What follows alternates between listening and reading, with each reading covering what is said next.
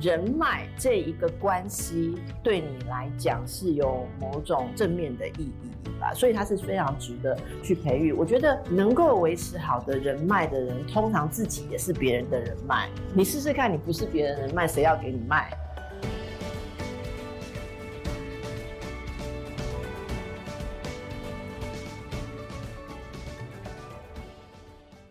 大家好，我是节目主持人杨玛丽。今天是我们请听哈佛管理学人物面对面第九十四周，所以我们今天的节目呢是非常特别，因为过去九十三周，今天九十四嘛，都是在一个小小的房间里头录音。那今天呢，难得我面前呢有千军万马。哦，没有啦，才六十几个哈，所以我们有啊，第一次呢，让我们的人物面对面单元邀请我们的粉丝们啊，可以一起来参与。那因为这样的关系，我们也要请一个大人物哈，一个非常有很多粉丝的人来今天我们的人物面对面，所以非常感谢呢，今天来到我们节目现场的是非常有名的知名的精神科医师邓慧文。那邓医师呢也是很难得哈，嗯，抽空来参加我们这个节目。那我们这一天啊，这这一周的主题呢是在谈。职场人际关系怎么样打造职场成功的人际关系？那么前四天呢，已经分享了《哈佛商业评论》上很棒的文章哦，包括怎么呃怎么打造关系领导力啊，怎么学会。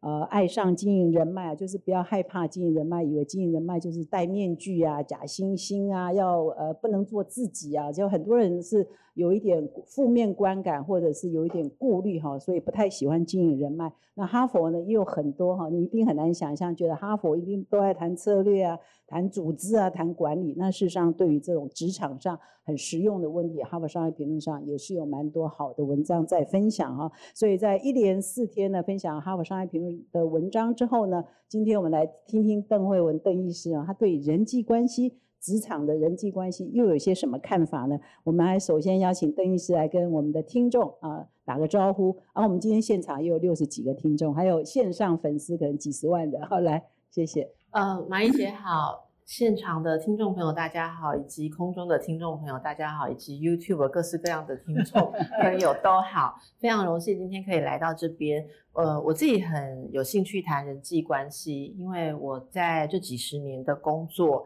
所关注的就是人与人的关系。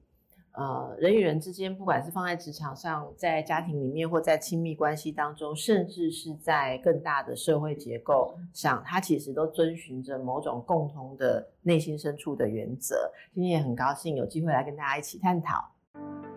哈帕工商时间，二零二三第三届数位转型顶格奖热烈招募中，哈佛商业评论携手 SAP 共同举办。台湾数位转型奥斯卡奖之称的数位转型顶格奖，搭建企业数位转型的交流平台，寻找最佳典范。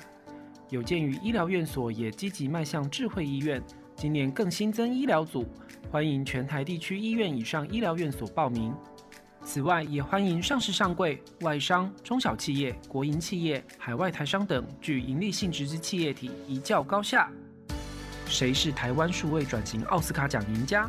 数位转型顶格奖现正火热报名中，现在就到说明栏点击报名。台湾数位转型典范站，由你领航。好，谢谢。那按照惯例呢，我还是稍微介绍一下邓医师的背景。虽然我相信啊，绝大多数的听众还有我们现场的来宾都对邓医师很熟悉啊。那邓医师是台北医学大学的医学系的学士，然后同时也是医学人文所的硕士。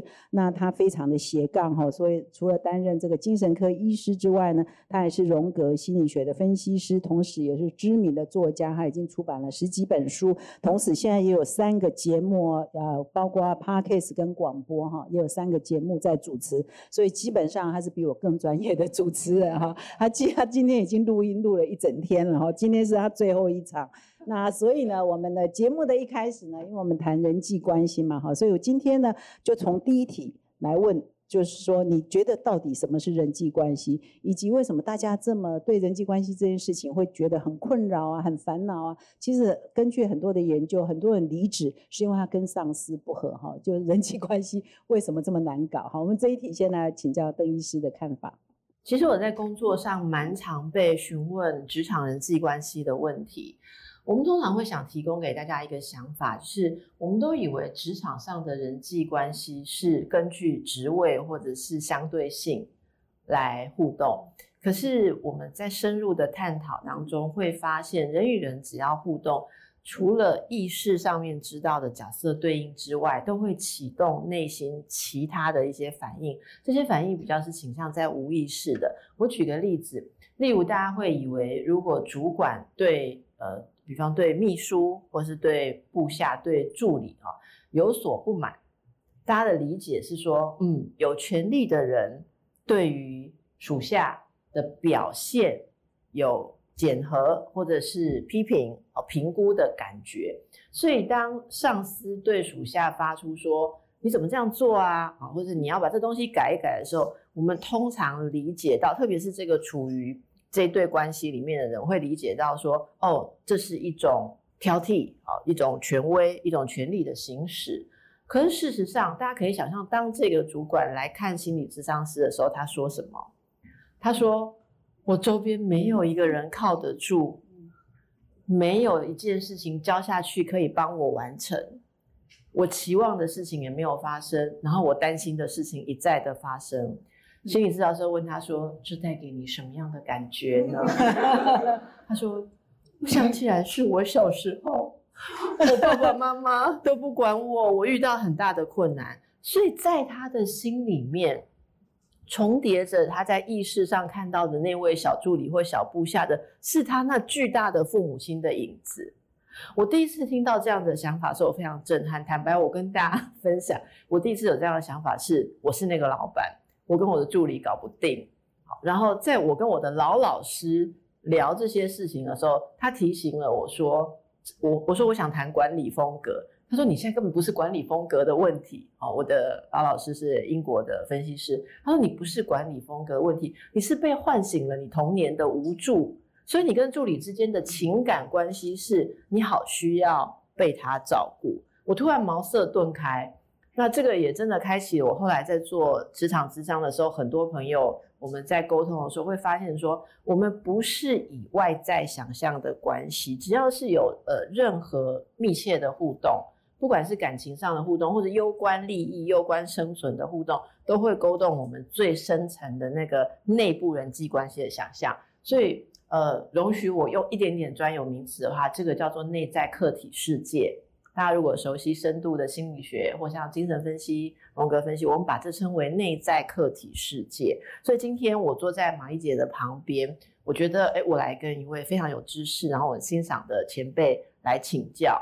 那这是我们呃表面上的关系。我我今天在这里，然后一起要谈这个节目，跟大家分享。但是我心里可能会启动很多很多我没有办法控制的回忆。例如说，如果我之前呃非常渴望被一个女性，呃，喜爱有友谊，那我可能会启动一种对姐妹的情谊，甚至说，呃，也许我会启动一个对于老师，好，因为这是有知识的女性，那我如果以前常常被老师骂，我可能就会非常的紧张，所以这跟玛丽姐如何对我问的问题有没有刁难，可能没有关系，是我自己涌现出来的投射，好，所以我想这些就是我们在面对职场上的时候，大家想象的那个只有表面上的互动。其实不周全的，因为我们整个里面像火山一样汹涌澎湃，呃，像海洋一样的，就不是我们表面上关系的对应而已。好，这是我的第第一段 会。所以你会给这个主管什么建议，以及给这个部署什么建议？我们通常会向这个主管的建议，他了解到他对这个部署的期待，其实是期待照顾他。而当他这样了解之后，他就可以把他的面具，他的主管面具稍微松弛一下，可能会运用更好的方法去跟他的同事，也就是部署表达说，其实我现在非常的焦虑，或我是在渴望你的帮助，那会造成双方有一些不一样的理解。而至于这个部署，其实我们常常都觉得，呃，对方是用权威的方式来对待我们，我们就会有一些焦躁。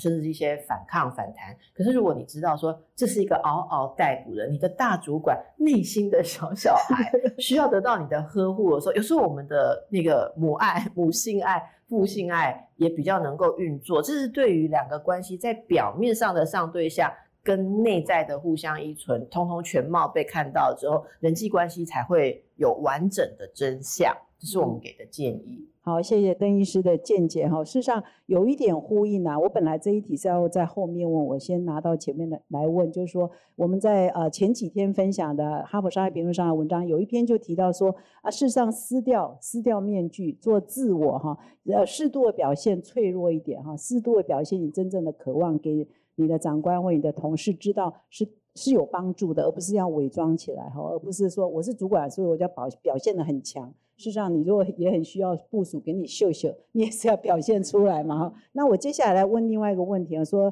啊，我知道邓医师对两性关系也很有研究，但是我们今天是比较 focus 在职场的人际关系，所以你觉得职场的人际关系跟比如两性关系，或者是跟我们跟家人啊，或跟朋友的关系，到底有什么差？在经营起来有什么差别？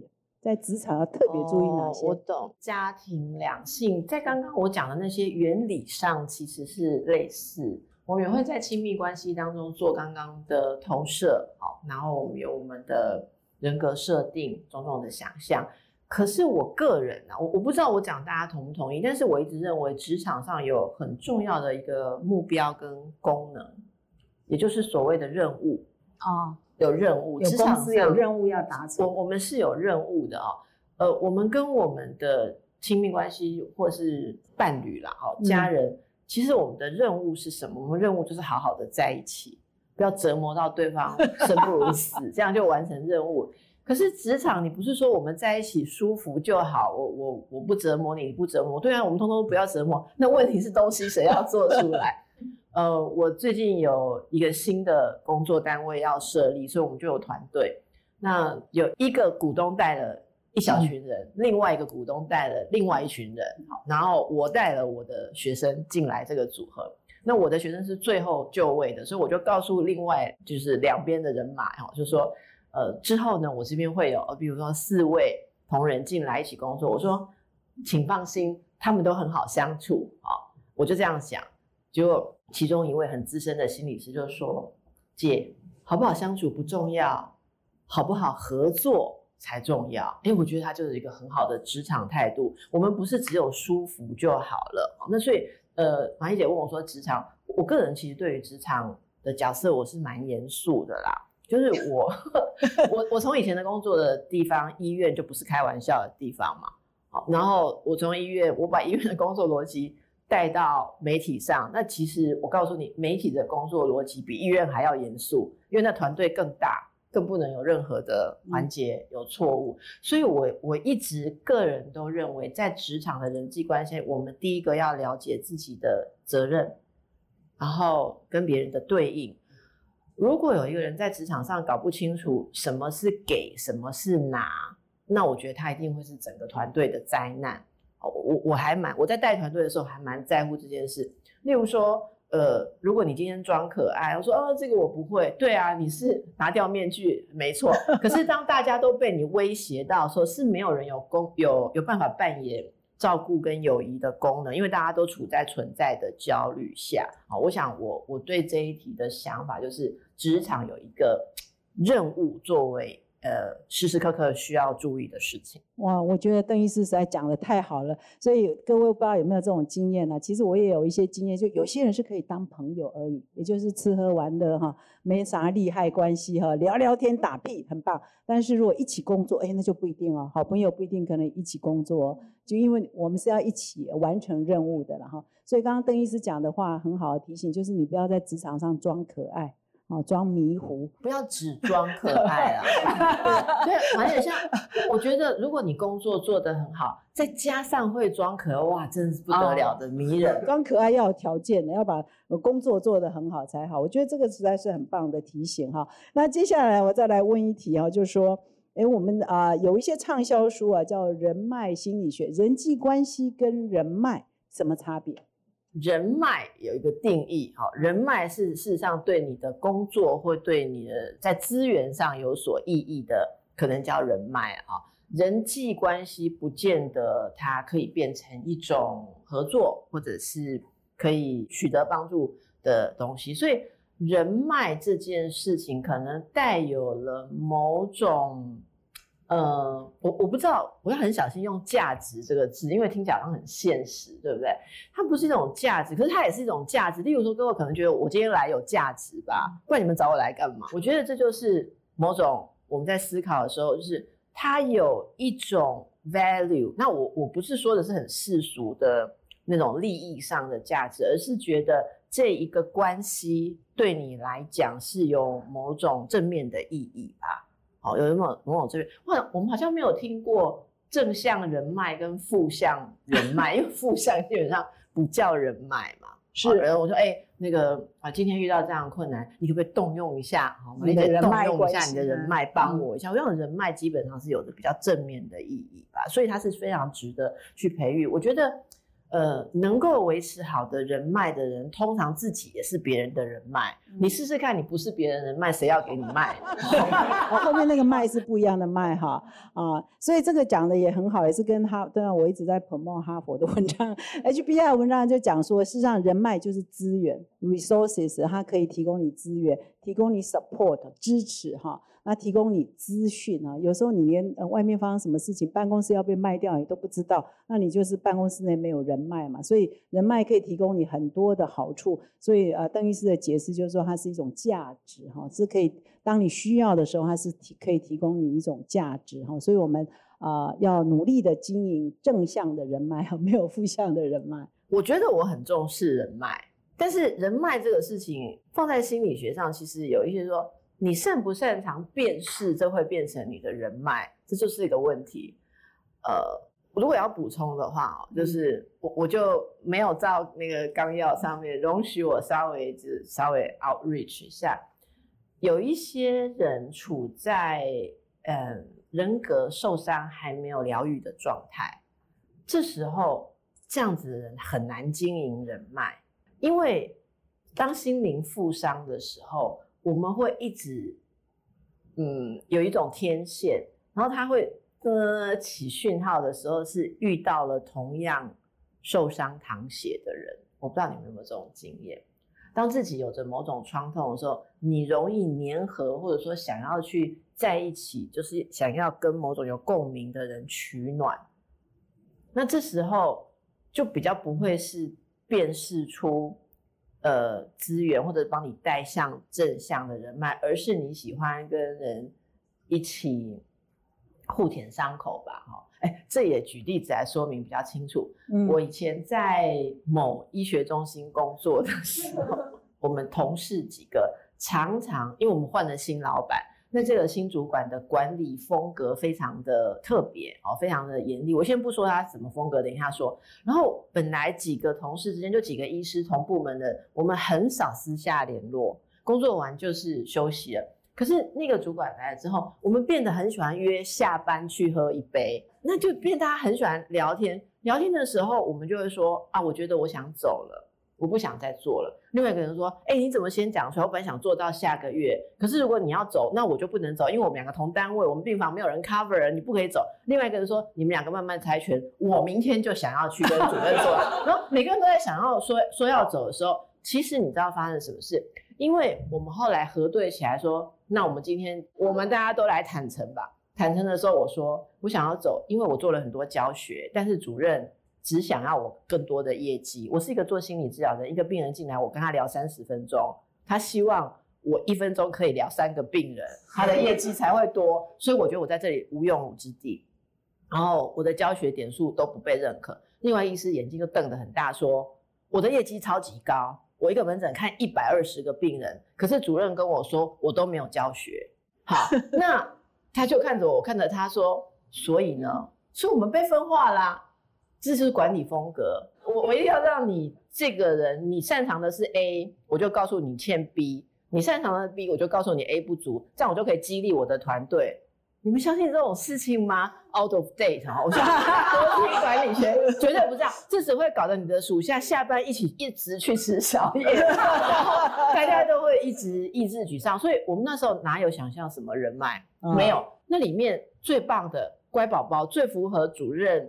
期待的那个人，我们都不想理他，因为我们看到他就心痛。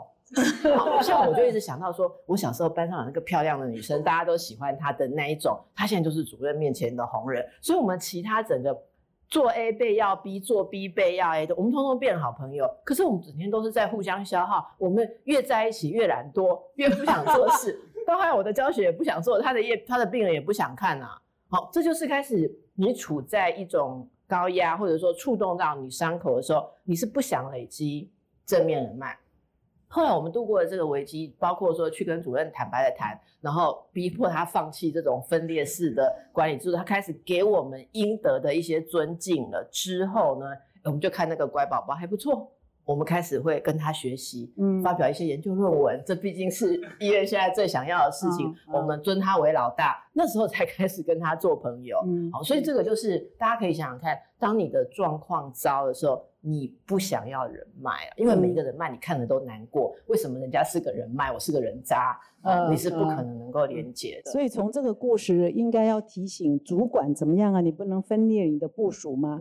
那提醒部署怎么样？如果主管你知道他在搞这种这种激将法，部署该怎么面对呢？去跟他坦诚就好了。我觉得一种就是要知道你到底有多少本钱呐。其实，在职场上，我刚刚讲第一个是任务嘛，第二个就是你的能耐。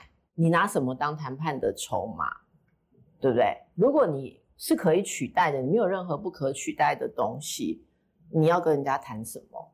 我我觉得也许谈的只是在你的单位留下一个佳话，佳话是比较客气的讲 笑话的一个名词，然后最后你走了之后，大家可以流传说，你知道之前那个人，你知道吗？他很夸张哎，他竟然以为他自己可以怎么样，但是。我觉得，如果我们知道我们在这个职位上，在这个工作上，我们自己有什么样的能力跟贡献，也许这时候我们就可以运用到所谓的坦诚，告诉对方，其实我在这里，呃，我有我的贡献，而我期待的是什么？大家能不能找到一个双赢、共赢、共好的方式？这样子谈就是有意义的。所以啊，我觉得邓医师这个也是很好的提醒，就是说我们在职场发展人际关系之前，人脉之前。先做好自己，然后包括说我要把任务完成啊，还有盘点一下自己的价值是什么，你才有筹码去跟别人做谈判嘛，哈。那我们现在再来换另外一个题目啊，就问说，呃，整体而言，你觉得在职场的人际关系里头，通常哪几种类型的困扰是最常见的？呃，我觉得第一个是彼此的期待没有办法搭配。所以一方觉得在付出，但是一直没有给出另外一方期待的东西，就会发生就期待落差。我应该把这一类叫期待落差。期待落差会让彼此都呃感到被贬低、被否定。那另外一个就是在团队合作的时候感觉到不公平，这也是蛮常见的。好，就是说，嗯，为什么有些人？他担负比较困难或比较不好的事情，可是有些人就得到比较多的好处。那这个其实都是很主观的啦，因为有些事情对你而言是非常好的差事，对他而言可能就是苦头。哦，那这个这个是最常见。然后另外还有一种是，我觉得我自己看比较多，是因为在性格上的难以配合，所以合作的时候出现误解。现在大家不是很流行看那个 MBTI 嘛？韩国不是很流行嘛，所以就是就是大家都又又开始注意这个来自我们荣格心理学发展出来的某个东西。你知道 MBTI 里面讲很多职场上面的痛苦，好，那个痛苦就是说，好，比方我是一个强调逻辑跟思考的人，你却是强调大家感觉舒不舒服的人，那我们一起做事的时候，我就觉得说。这件事情不是这样啊，你应该要先这样，先这样，先这样，然后注重情感，会说，哦，你什么事情会有一个顺序先于人？难道不是人的 emoji 为主吗？哦，那我就会觉得说，你不注重事情的成败，然后你会觉得我说我不注重人的感觉，我们两个是可以到互相憎恨的地步，因为我们根本对怎么样叫好，我刚刚不是讲共好双赢嘛？我们对怎么样好的定义都不同，是要怎么共好？我每次被企业每年请去讲共好的时候，我就先问他们说：好有办法共，什么？啊，我觉得这是好，你觉得这是坏，我们要共好是共我的好，啊就你的坏，共你啊共你的好就是我的坏，所以我们要先把好的定义先扩张，说它有比较多元。所以，我们像在职场讲这些问题的时候，不管是从这个这种人格类型带，还是心理学带，我们第一个工作都在帮大家看到说。你跟别人的定义，跟你们眼睛看出去那个整个色调完全的不同。你如何能想象别人有在其他的光谱里面站到别的地方去看？我们有一周的 podcast 啊，也在讲 MBTI 的型哈。那的确就是说要有同理心呐，呃，就是 MBTI 跟我十六种人格型嘛哈，所以每一种型的想法跟做事的方法都不一样啊。所以这个是因为我们彼此没有。站在对方角度或彼此不了解，所以就这个是最常出现的。呃，突然间岔题问一下，说，哎，那邓医师这么懂这些，你的职场人际关系是不是超好的？我我觉得我应该要回答说，我尽力在关注 对大家的感受，尽力。但是如果有做的不好的地方，哦，就是欢迎大家不断的沟通。但是我觉得是有历程啦，嗯。嗯，我我觉得把这些东西可以可以敞开来，就是说比较多元的理解别人的看法不同，也是我在很多经验之后才有的。我在年轻一点的时候，或者更早在职场上，我也经历过很多很多的挫折。因为你刚刚一问，我就突然想到，我初入职场的第一个单位，我就跟护理长处不来。例如说那时候我在职场上，我我当然是一个。年轻的医生嘛，年轻的小医生，然后我我没有很理解大家对我的期待。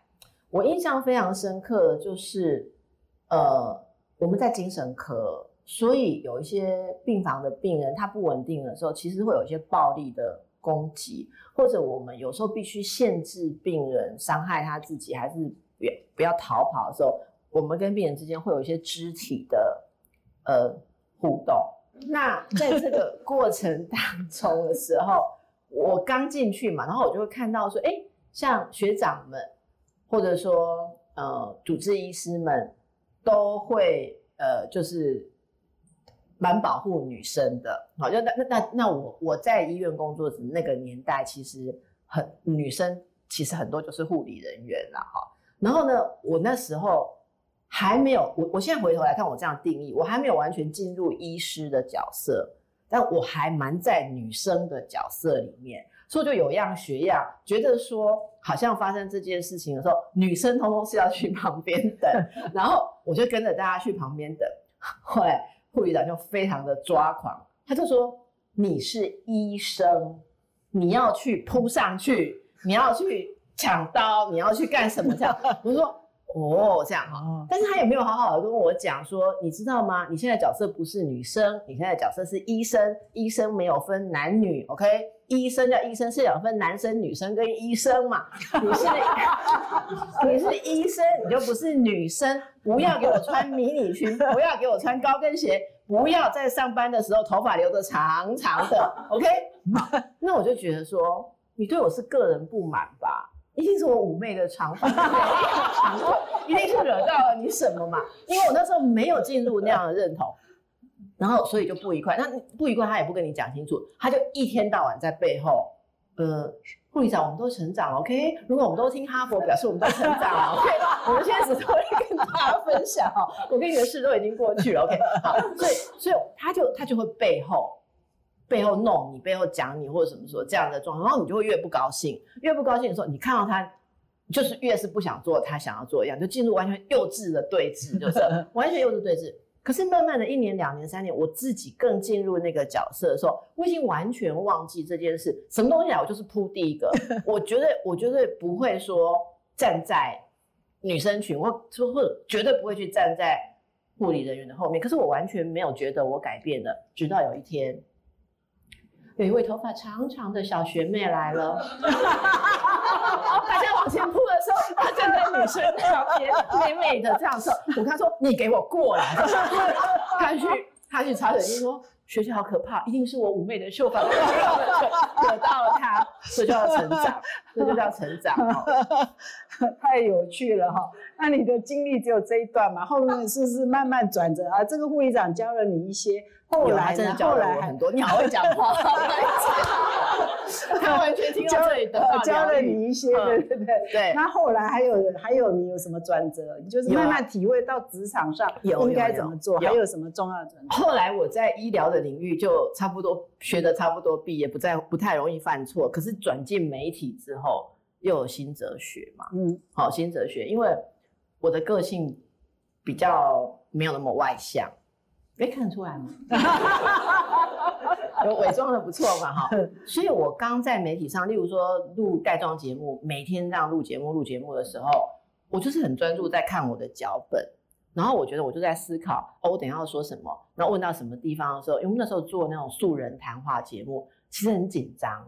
素人的意思就是说。他也搞不太清楚什么事情可以讲，什么事情不能讲嘛？那那我们其实蛮紧张，因为他如果说出了太多他事后会觉得有困扰的内容，那你就你可能整个节目都不能播，因为他坚持那一段要剪掉。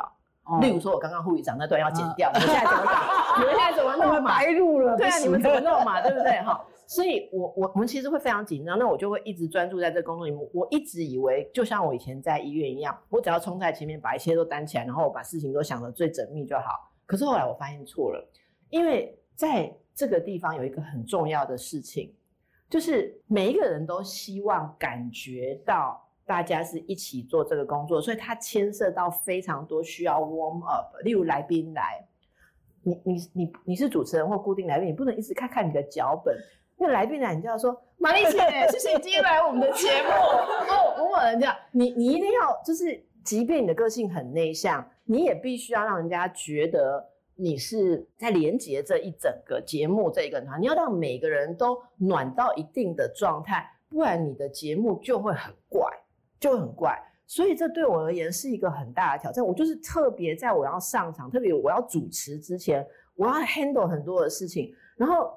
制作人很喜欢，就是啊，邓医师你好，就是等一下的语坛来宾摸摸我教授，我就说嗯，我教授你好，我就这样，然后等一下制作人就说每个人都欠你的，你为什么不能跟人家哈他两句呢？然后人家都会跟来宾，像我刚刚来在楼下，你看马一姐是在那边来，我就有水喝，然后就跟我讲，哎，我觉得很亲切，对，我就觉得非常的亲切，这就是一个必须嘛。可是这不是我以前会。所以我就努力去克服我的那个习惯，因为你以为你是很专注认真，可是别人看到的是你没有办法扮演好一个主人的角色，或者说把大家呃让大家大家上电视之前都很紧张嘛，你能不能去照顾每个人？所以我是逼我自己去做这样子的事情，这也是一种学习。那你有没有克服不了的、克服不了的的罩门呢？在经营人际关系上？有没有？我想一下，我一定要诚实说吗？可以剪掉。好好，可以剪掉。人际关系上，我有一个罩门，有，我有慢慢在克服，但坦白讲，还没有完全克服的事，哇，今天真的是，我形象可能会毁于一旦。我给我深呼吸一秒钟。我对于某种人有障碍。那个障碍就是喜欢撒娇耍赖就混过去，对于自己做不好的事情，从来不觉得应该要长进，很容易就说我不会，我不行，我会怕，然后呃呃，我给你们大家添麻烦，我很难过，我不知道我为什么给大家添麻烦，然后所有人都要停下来去安慰他，那可能你就是前面，因为我对于工作蛮求完美的啦。我就会说，哎，刚刚那个东西不 OK，然后等一下呢，我就会发现我身边都出现真空状态，很像那个细菌的培养皿。我就在中间旁边一堆真空，我就知道出歹疾，我就要去茶水间啊、化妆间找一找，就会有一个人在那里说，我觉得我给慧文姐增加了很多的麻烦，然后所有人都在安慰她，我又变母夜叉，我我对，我对于这种人内心深深的有障碍，我会走过去跟他说。不好意思，我刚刚可能太急了。你知道，大家都知道我很急的时候，可能讲话。其实我不是那意思。其实你做的东西百分之九十都很好。我后来发现，其实那百分之一也不是你的问题。我把它安抚好之后，我会把工作做完。回家的时候，我会说：“ 为什么世界上会有这种人的存在呢？为什么世界上有此这样的人呢？好，我其实是会有这样的情绪。啊坦白讲，我我就我不喜欢，因为我是一个觉得我什么事情做不好，我会很严厉鞭策自己的人。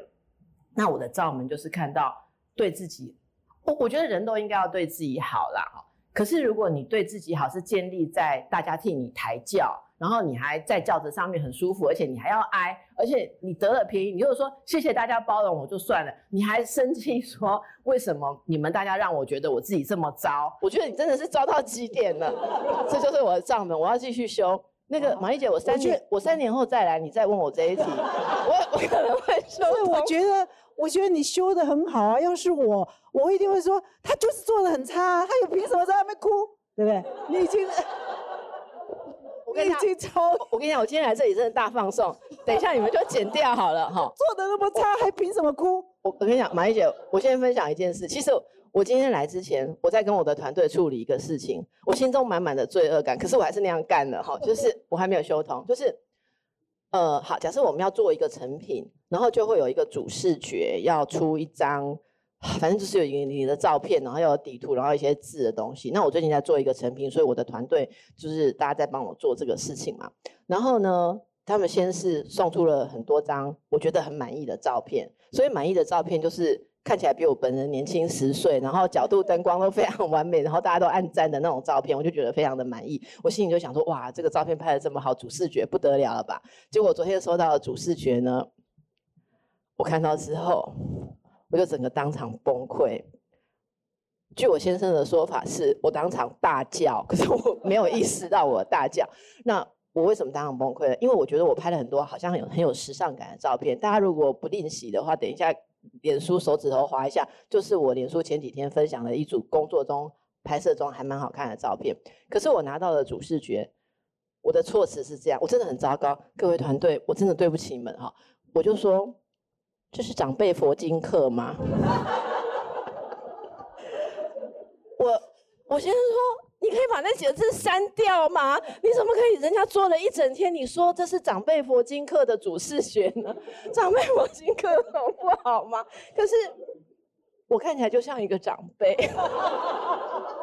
这是大忌哦，大忌，真的。我说我有二十张看起来像三四十岁的照片，他们放了一张看起来像六十岁的照片，而我的年龄是在中间没有错，但是我就想看起来，你可以选其他那张，然后可能他们觉得那张非常的和善或者，然后再加上很努力、很努力制作的底图，我看起来就像在莲花中 冉冉升起的长辈嘛。好，那我就说。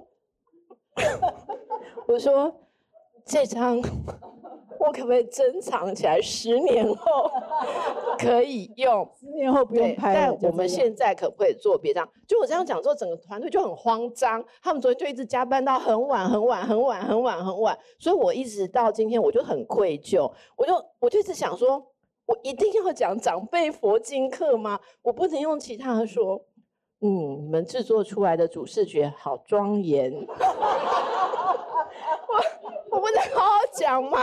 好，所以我说，我觉得这是要成长，就是我喜欢用最有效率的方法，让人家知道我现在要改进什么。可是这个其实是不对的，因为每个人，我刚刚讲的，每个人对于好，每个人一定是想，又既然用力，就是想把它做到最好。当你用很直接的方法，我觉得，当我用我想我很直接，别人越是不理解观点不同的时候，我的措辞会越强烈，因为我觉得你是听不懂嘛，所以我要用更强烈的。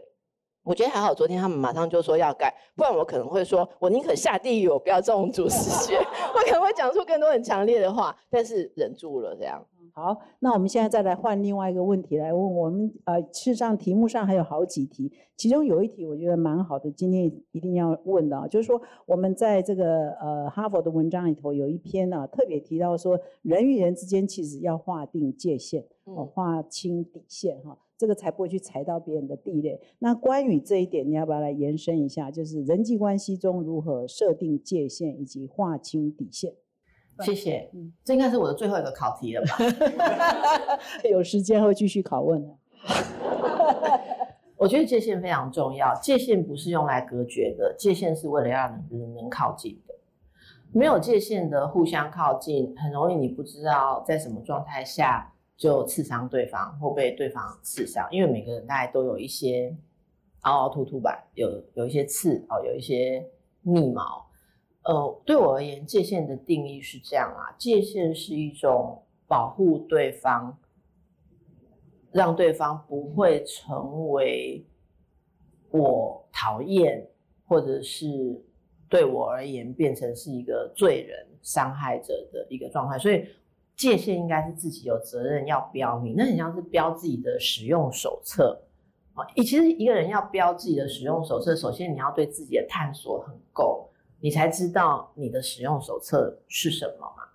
那如果还没办法做到这样，至少先。自己知道，在某些常常会出状况的地方，你稍微 mark 一下，插个旗子，说这里不能碰，这里不能踩，那这些点连起来就变成一条界限了啦。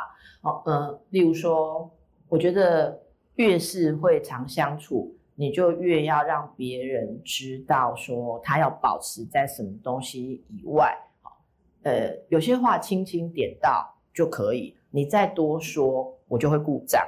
我就会陷入你对我讲这句话的，呃，一种伤害感。那我会听不懂你的意思，我会没有办法执行你要的。所以你可以点到为止。那什么样叫点到？你把你从你的经验里面，呃，设出这样子的界限。另外一个，我觉得界限很重要的事情是要区分什么是自己的事，什么是别人的事。所有的情感的一种混乱，都来自于你在要求别人，你却以为你在给别人。还是你在给别人，你却以为你是在要求别人。这个东西其实不容易定义，因为人人世间有很多互相，尤其是职场有很多的合作，所以在定这个界限的时候，有一个很简单的事情，就是先先自己定义一次，然后问一下别人的定义是什么，稍微来核对一下，你就会发现说。呃，有些事情我不应该期待别人，这个我觉得这是对我对我而言界限最最重要的事情。所以你一定不会问别人什么问题，这样你一定会说，哎，有哪些问题是绝对不能问的，会破坏关系的，有吗？或者是有几个？有几个？第一个就是说，我如果已经解释的很清楚，可是对方还是没有反应的时候，我们其实通常不用问别人说你是听不懂。好，因为这个时候很明显是他不想听，你讲两次、三次他还听不懂，你还想再服务他人，在讲第四次的时候，其实就是我讲的搞不清楚给予跟获得，对方是我已经忍耐你讲四次了耶，我已经忍住不回应你了，你还要再讲第五次，六也胸翘贵呗，好，就是就是就搞不清楚。可是有的人，我我我知道有人说，你知道吗？那个人，那个人。反应很慢，我每次讲事情给他听都要讲五次，我就看他说：“哇，大家都不知道，人家在后面讲说那个人都不知道，人家忍耐了他三次，已经快要爆炸，他都要讲到五次。”好，我觉得类似这样事情，就是就是别人一直都不想听。另外一种是，我觉得我学到一个很很大的职场哲学是，别人真的有错的时候，如果不道歉，你一定不要再去提醒他做错了什么。因为一定是对他而言，道歉所要承担的恐惧，让他无法说出“嗯，对不起”。通常不会是他不知道，嗯，他做错了，很很巨大的错误，可能会让一个人没有办法轻易的，因为他可能觉得道个歉太轻描淡写啦。好，那这种时候也不要再去提醒人家，不要逼人家道歉。嗯，好。那我们的时间的关系呢？我们的访问呃一对一的专访要慢慢接近尾声，那是不是我们现在要开放现场提问啊？你们今天这很硬哎，啊很硬吗？有很硬吗？很硬我看啊哪一题很硬？我觉得这简直，我让我回想，让我回想起我二十几年前去考那个精神科医师、住院医师的那个，我要去当精神科医师的那个那个 interview 那个考试，我们就是要被问一些。很难的问题，我看那个观众都听得很高兴嘛，哈，你们有高兴吗？要鼓掌一下哈。那我们有十分钟的时间啊，在我们最后的结尾之前，我们有十分钟的时间开放现场的呃，我们的贵宾呢可以问问题。我看已经呃跃跃欲试了，好来，对，我非常感谢邓慧文医师，然后今天非常精彩的这个分享，我看到大家都哈哈大笑，觉得非常的享受。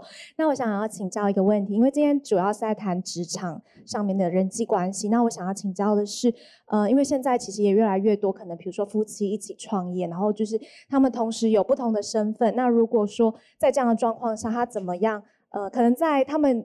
在职场上的关系中，他们 disagree with each other，然后可是他们切换成平常的时候，他们这几个关系他要怎么样去做处理，才不会就是崩塌这样子？然后谢谢。那我们请邓医师来回答。我其实觉得这是一个很难的问题，因为每一对夫妻他们对应的方式都有不同的公约。好，我我讲我知道的容易出问题的。一两个类型，然后他们是怎么处理？我听到最常出问题的就是，呃，在私下的关系里面，其实是奉行着某种传统。好，私下哦，例如说，呃，太太可能会期待我是太太嘛，我应该被呵护着点。可是，一起工作的时候，人进到一起工作的思维里面，并不会觉得我是在跟一个我要呵护的。太太工作，我刚刚已经讲过，我们在工作中遇到压力的时候，我们其实都是每个人都是内心的小孩，期待被照顾。所以这时候如果没有经过很很充分的讨论，啊，如果没有讨论我们在工作上的对应跟我们私人上的对应有什么不同，如果没有沟通这一点达成共识的话，常常会踩雷。就是好，例如说做到某些事情的时候，也许这个平常比较处于被动或是。会被让被照顾的人，他又进入了这个习惯的模式，以为等待你给结论，等待你给东西。可是这一个平常是比较主导，假设是比我我我说这个还是有一点性别啦，就是说，呃，假设是男性，他平常在家里面有一些小事都是看他做决定，夫妻都觉得很 OK。可是，在工作上，他就突然俩拱说，为什么什么事都要听我做决定？好像我一对朋友，就是平常在家里那男的，就是一个。比较主导型的人，嗯，对，因为是朋友，不要说他大男人，他就大男人。可是，在工作上的时候，你知道他平常很很主导嘛，所以其实他的太太在跟他一起做什么事都不太敢说出一个百分之百的决断。就他们一起工作的时候，他一天到晚当着其他的同事的面说：“你为什么那么犹豫不决？你为什么没有果断？你为什么不能当机立断？”哦，我一天不进办公室，这些事情都没有决，对 email 都没有回，都都没有跟客户决定。然后呢？我觉得那个太太应该会觉得很无辜。她怎么会知道说什么时候我要切换成听你的，你老大？什么时候我要当机立断？根本已经被你训练成一个就是应声虫了嘛。然后我就平常被你训练成应声虫，就工作的时候，你你又嫌我自己没有主动。我觉得这是一个调试的问题。可是不是每一对夫妻都有既定的模式，应该是每一对如果要一起工作的话。根据工作的性质跟期待，要常常沟通，而且不是沟通一次就可以。每次稍微有一点微调，甚至发生摩擦的时候，我们就来检视说，这个摩擦可能来自于什么期待，期待上面的落差。好，那另外一种状况就是，呃，在工作上的时候，他们的个性，像我刚刚讲的性格、个性、逻辑啊、情感，然后内向、外向这些东西不同，不同的时候会发生摩擦。好，那万一两个人在职场上发生摩擦的时候，是不是会期待要公平？可是甚至会有一个人对，一个人错嘛？那回家之后，好，我这样讲，我如果在职场上受到委屈，我是不是回家希望我老公安慰我？但很抱歉，老公就是在职场上 跟我起冲突那个人，所以我回家要跟老公骂说。今天在职场上的那个你，有够智障，有够怎样吗？哎，问题是，难道老公就有切换过去另外一个灵魂吗？没有啊，所以会有很多一起工作的人，本来回家对着伴侣要抒发的职场人际关系的压力，变成没有办法抒发，因为这是同一个人。好，这这是有一些人，他们就是约定夫妻不要在同一个职场上，甚至在同一个职场上，他们会很明确的去区分。他们各司其职工作的内容，我觉得这是可以参考的。所以，我们来宾的问题比我还硬啊！好，我们再呃接受一个问题来，，Mary 姐你好，然后邓慧文医师你好，然后我是台北医学大学的药学系的学生，哦，学妹你好，我现在是大二的学生，然后我是 Claire，然后因为我们的就是学系嘛，可能会去实习，去医院实习啊，或是社区药局实习，那您可能会给我们什么样的建议？第一，你是来实习的，所以脸皮要厚，脸皮要厚。我们最怕实习生三个字，什么玻璃心。如果实习生没办法硬起来、厚起来，动不动你们玻璃心碎满地的时候，我们脚都会被你们刺伤，我们没办法走路。我现在你看，我已经老到 用我们来面对实习生的你们啊，所以我觉得要给自己心理准备，就是说我是来实习的，我不会是应该的。如果里面有人因为呃。很忙，团队很忙，忘记你们是来实习的，因而给予了不应该给的过度的苛责的时候，请你记得我刚刚讲的第一个例子，他的内在小孩非常的需要疗愈，他连实习生都看成要帮忙他工作的人，他还期待实习生是来照顾他的，你要同情他，可能他没有像你一样爱你的父母。没有你的支持，没有你的机会，所以他是一个可怜的、可怜的已经实习完的人。OK，所以你心里要有这样子的想法。好，第一个，好，要知道我是来学的。可是这不是代表你去那边摆烂，你才实习你就安静离职，你的前途怎么办呢？你要记得一件事情：人际关系。你要知道，你常常需要人家帮忙，所以要常常表达感谢。明确的承认你什么东西不足不会，然后去请求教导，呃示范，然后事后一定要表达感谢，好，然后再来有一件事情是，你跟其他的同样去实习的人，你们要有占有的心态。可是人在特别是像医院这种环境，因为真的很高压，很高压的时候，人会陷入一种不安全感。所以有时候一起去实习的人会陷入互相比较。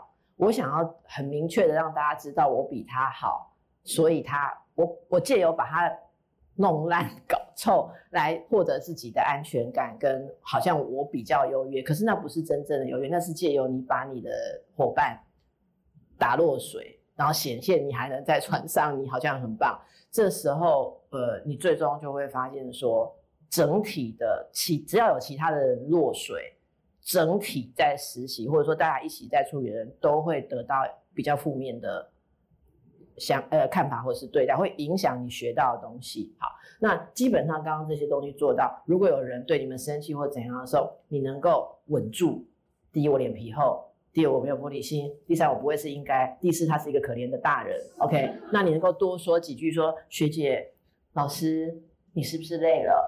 虽然在这件事上，我现在没有帮你，我没有办法帮你，我帮你买个咖啡好不好？或怎样？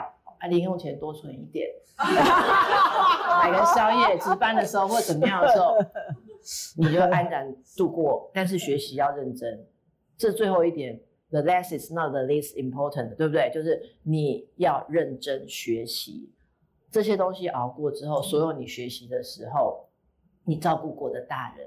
就变成你的人脉，OK，好，谢谢哦，哇，你今天赚到很多，你今天赚到很多哈，你今天赚到很多，那的确啊，这大人都蛮辛苦的哦，就是说大家会以为长官哦都吃香喝辣的，位高权重，自己有房间，他压力比你大个十倍，你们都不知道，只是他没有说出来而已，或者是要装很坚强，所以没有说出来哈，所以哈佛也很多文章。或者是邓医师也很主张，就是适度表现自己的脆弱，适度表现自己的不能哈，适度表现我是很需要你的帮忙，是很重要的哈，在人际关系或者是对自己的职场发展也是很重要的。我们最后一个问题，邓医师您好，呃，久仰您的美丽，呃，我想请教您，刚刚面对得了便宜又卖乖的那种人，呃，为什么要低头呢？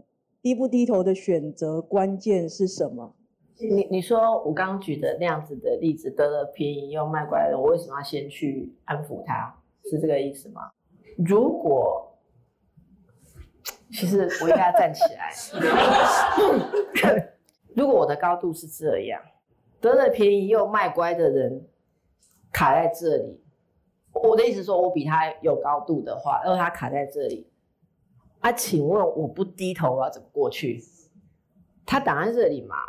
啊，你不低头，你是要撞墙嘛？那一种是绕过啊，但是如果我今天低头，我可以过去，那基本上低头不是一个很坏的姿势啊。大家可以想象哦，因为我在我你刚才讲，我觉得很有趣，因为我觉得我刚刚应该没有用。用到低头这个定义，可是你讲的时候，我最觉得它是一个低头的姿态，没有错。我刚刚所描述的过程是一个低头。其实我想跟大家讲，在职场上，你要能够轮转，你的上下左右要常常翻来翻去看，不然你可能会很卡啦。哦，呃，有时候你觉得是低头的事情，你上下反一下。就没有低头的感觉，左右反一下，对错反一下。如果常常能够这样子很很圆满，或者说就你就想象一个圆，你常常会转，你不要执着于上下左右。职场是一个回到我刚刚讲有任务、有目的、有目标的地方。我们的终极目标是大家一起，不管用滚的、用爬的、用跳的、用飞的、用你背着我过去，我们能够一起到。该到的地方，这是最优先。这中间我们用什么样的姿势上上下下，其实都是我们的成长。其实人生有很多，我本来以为是好的东西，后来我觉得它也不绝对的好。然后有些觉得是，你可能觉得这样子是一种示弱，可是你真正能够柔软的时候，其实你是最强的。所以你讲到低头，那我们就把它翻过来看，翻过来看。那我可以这一题我蛮有兴趣再追问一下哈，就是说，呃，刚刚的感觉就是说，嗯，我们是强者嘛哈，他可能是弱者，我们同情他，算了，放他一马。虽然他实在是像无赖一样哈，还在那边哭哈。那我刚刚不是说，就是说会不会纵容呢？你就是你向他低头，又会不会纵容了，然后助纣为虐了？下一次他每次都这样，呃，怎么哭的？呃，我我觉得这很有趣。第一个说。我我觉得那个强，并不是说我是强者，他就是弱者啦。事实上，我觉得得了便宜卖乖，或是很很习于这样撒娇耍赖的人，我觉得他们是很强的。你不要低估他的强强烈杀伤力，对吧？嗯，好。那我并不会觉得是我强，然后我容忍他的弱。基本上，我会想要。绕过去，或者说想一个方法，是因为我知道这样的人有多可怕。我在国中的时候，呃，有有一位老师，应应该说长辈啦，给了我跟我的同学非常棒的教诲，我觉得一生受用。我今天也在贵节目送给大家，这是 一位大师送给才十几岁的我们啊。他说：世界上没有什么好怕的。人没有什么好怕的啦，当然鬼要怕。好，他说，但是只有一种人你要懂得怕，就是不要脸的人，受用吧。所以我不是觉得他是弱，我照顾他。当我觉得这个人真的是不要脸的时候，我知道要怕，因为你跟一个能够这样的人相处，你用我我们一般人用我们一般很。真诚或什么的方式去跟他对你直挺挺的站在他面前，我觉得他真的不知道趴下去哭的时候怎么样把你的脚砍断，所以你真的是能趴能闪能滚，你赶快闪过比较要紧。至于这样子会不会纵容，我觉得马丽姐问到内行。果然是在职场上老姜的话，不过我觉得你讲的更好啊。玛丽姐混过面前混过去的人，后面一定没有被纵容哈。我觉得你提醒我一件事情，绕过去之后，这个危机过后，我可能要有所作为，让他知道界限在哪里。哦，我我觉得那个后面可能有一些要做的事，例如说，你可能要对团队的其他人做一些。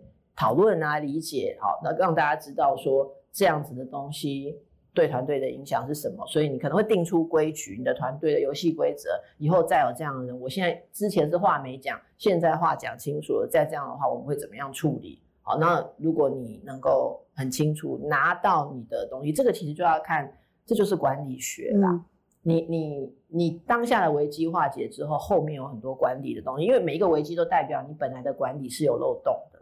那我们要事后去制定更好的制度。对，这个我们彼此都在学习啊。哈，不过他刚刚讲的那个鬼不可怕，不要脸人最可怕。所以都没有机会反问玛丽姐，你在你在职场上，你在想知道，我们想知道 有没有过不去的罩门？你刚刚问我的那一句，我想听啊。没有，我就是个乡下老实人，我就是每天只会做事啊，不会经营这些关系。真的，我同事都可以帮我，所以我偶尔会被，会我会被算计啊，我会被陷害啊。这个要，这个不能讲嘛哈。你可以讲这个要剪掉嘛，我们再剪掉就好了。我我会被算计啊，我会被挖坑啊，然后都是事后才发现哦，被挖坑了这样。因为因为我一帆风顺到现在，然后掉进坑里，你怎么办？那以后就要小心啦。哎，某某人要小心，对不对？那你从坑里面都是靠自己爬起来，通常要靠自己啊。那爬起来之后，你会不会去查是谁挖的坑 啊？那很容易查到，很容易就知道了。这个那谁陷害你，马上就玛丽姐，那挖过坑让你摔下去的人，后来都还好吗？哎，这个世界不是很公平，人家还是活得好好的，嗯。对啊，不然我怎么？我们现在是现代人呐，难道那古代的朝廷君王看不惯，抓出去砍了？这不是说现在都现世报，很快就看到吗？你不是看到坏人都从来不会有报应吗？是，好人都死得很快吗？对。所以真的说起来，如果我们共同这样讲，大家的经验也许让在职场上，你真的不要当做是来玩的，没有那么轻松，也不要过度的期待了。就是说，呃，在职场上还是会有所谓的，有一些人真的像你刚刚讲的是一种典型嘛。那我个人的体验是，当然有些人就很会经营人脉，但是他不太会做事哈。然后机会都会给他啊。那我们是不走，那我们会觉得说要学他吗？我们学不来啊，因为我们就是做事型的人，不是那一型，所以。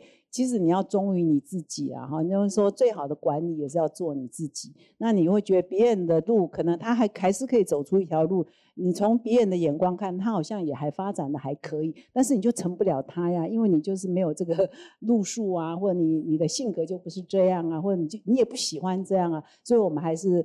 啊，遵循自己的本性啊，做自己，发挥自己的强项，还是条条道路可以通罗马的了哈。但是我们在职场上的确是有一些人是会去，因为他本事比不上你，他就想办法算计你。哈他他的本事是在另那一方面。而不是在做实事这一方面哈，所以我的同事不用担心，我都不会算计大家，我都会照顾大家。现今天反客为主是怎么回事？好，我们要做个收尾。到时候剪接很难剪，我看好我们那个今天今天呢这个快乐到现在哈，我还是要请邓医师把我们今天的如何做好职场的成功的人际关系做一个总结啊，还有没？对你来总结。好，我现在以下总结几点。